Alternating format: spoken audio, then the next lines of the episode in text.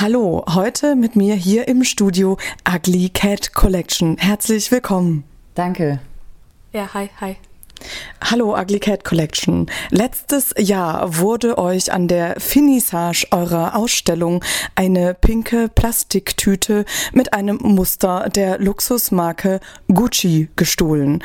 Kurz darauf wurden euch anonyme Briefumschläge zugestellt. Wie geht ihr mit dem Verlust von Tüti um?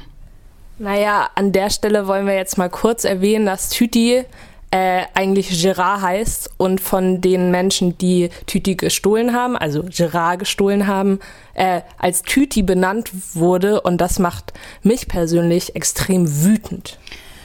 Also ich persönlich vermisse Gerard schon voll.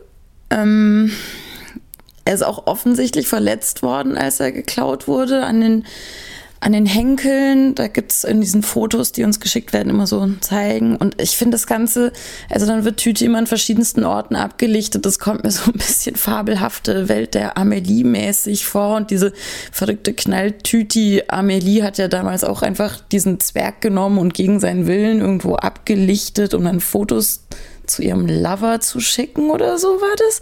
Ich weiß es überhaupt nicht mehr. Aber es ist auch egal, weil wenn ich diese Fotos sehe, Tüti geht überhaupt nicht gerne tanzen. Und dann sind da Bilder von Gerard im Kegen und. Entschuldigung. Ja, also mich macht das voll traurig. Ja, genau. Also nochmal zurück zu diesen ne, BekennerInnen-Schreiben, die wir bekommen. Das sind jetzt äh, fünf an der Zahl gewesen. Die sind immer ähm, Collagen die, wo Tüti so, also die Tüte, Gerard, äh, rein retuschiert ist und dann so Tüti drüber steht. Und es war bisher schon an der Haslacher Straße, am ehemaligen Treff 3000, jetzt Netto. Dann wurde die Tüte ins Kelgen geschleppt, wie schon gesagt. Dann wurde die Tüti irgendwie zum Friseur geschickt. Hm. Also hm. auch macht ja überhaupt keinen Sinn. Es macht überhaupt keinen Sinn bei einer Plastiktüte, Entschuldigung, wirklich. Ja. Ähm, und jetzt irgendwie macht Tüti mit einer Netto-Tüte irgendwie sich ein Lens irgendwie an der, an der Dreisam, also lässt so die nicht vorhandenen Beine in, in Wasser schunkeln. Also es macht, also, ne, ist einfach wirklich scheißtraurig. Wirklich scheißtraurig. Mhm, mhm.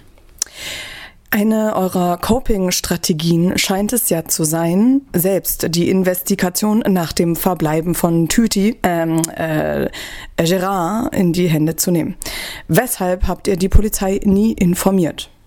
Äh, also, ich weiß nicht, ob wir das so sagen dürfen in einem RDL-Interview und ob das rechtliche Konsequenzen hat, aber ja, okay, als Zitat, äh, fick die Bullen. Nee, unfuck the police. Also wir wollen ja nicht die, also nicht not fuck the police. No, no. But still no police. Ja, das kommt uns nicht in die Tüti.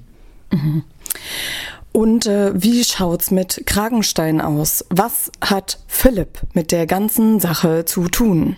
Naja, Philipp stand anfangs klar im Verdacht, diese Briefe gemacht zu haben und uns geschickt zu haben. Ja, weil also Philipp hat halt einfach wirklich ausgesprochen gute Photoshop-Skills und ist absolut ähm, kreativ im Kopf so und wir würden dieser Person das auf jeden Fall zutrauen, dass sie über so einen langen Zeitraum so ein Geheimnis für sich behalten kann.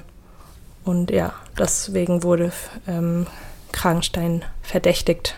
Ja, und ich glaube, ein Grund, Gerard zu entführen, hat ja eigentlich im Endeffekt jede Person, die so ästhetisch korrekt im Kopf ist. Ja. Mhm. Dann äh, schalten wir mal rüber zu Kragenstein. Hallo, ich war Verdächtiger und bin auch dabei. Wo waren Sie zum Zeitpunkt der Tat? Hm, ich kann mich nicht erinnern. Nur noch, dass ich einen Blaubeerjoghurt mit Haferflocken gegessen habe. Der war nämlich im Sonderangebot. Hm, der Aludeckel ist mir beim Einkauf gerissen und ich zögerte dann, ihn einfach zurückzustellen und mir einen neuen zu nehmen. Nach einigem Auf- und Abgehen habe ich äh, einem Mitarbeiter davon äh, berichtet er konfiszierte den defekten Joghurt und empfahl mir, einen neuen aus dem Regal zu nehmen, was ich dann auch tat. Naja, ein paar Tage später aß ich ihn dann schlussendlich.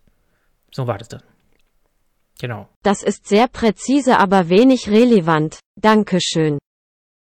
Ich wurde dann auch irgendwann mal gefragt, ob ich eine Schriftprobe teilen kann. Und ich wusste gar nicht für was und wieso, aber ich habe dann einfach eine Schriftprobe hinterlassen und weitergeleitet. Und dann hat mich das auch nicht weiter interessiert. Ich weiß ja, welche Verbrechen ich begangen habe. ähm, naja, genau. Die Sauklaue, die wird man direkt merken. Und nun zurück in den Slow Club. Was sagt der Slow Club dazu? Ja, was sollen wir dazu noch sagen? Ähm, der Club ist ein netter, lieber Ort und äh, wir sind einerseits sehr traurig darüber, ein kleiner Stich in unser Clubherz. Und andererseits waren wir schon auch ein bisschen wütend. Und, aber wir wollen weiterhin cool mit der Situation umgehen. Deswegen finde ich super, dass wir das mit der Ausstellung tun. Und ja, wir wollen weiterhin dazu aufrufen, dass ihr euch einfach auch anonym melden könnt. Aber wir hätten wirklich sehr, sehr gerne Tüti und Becky zurück.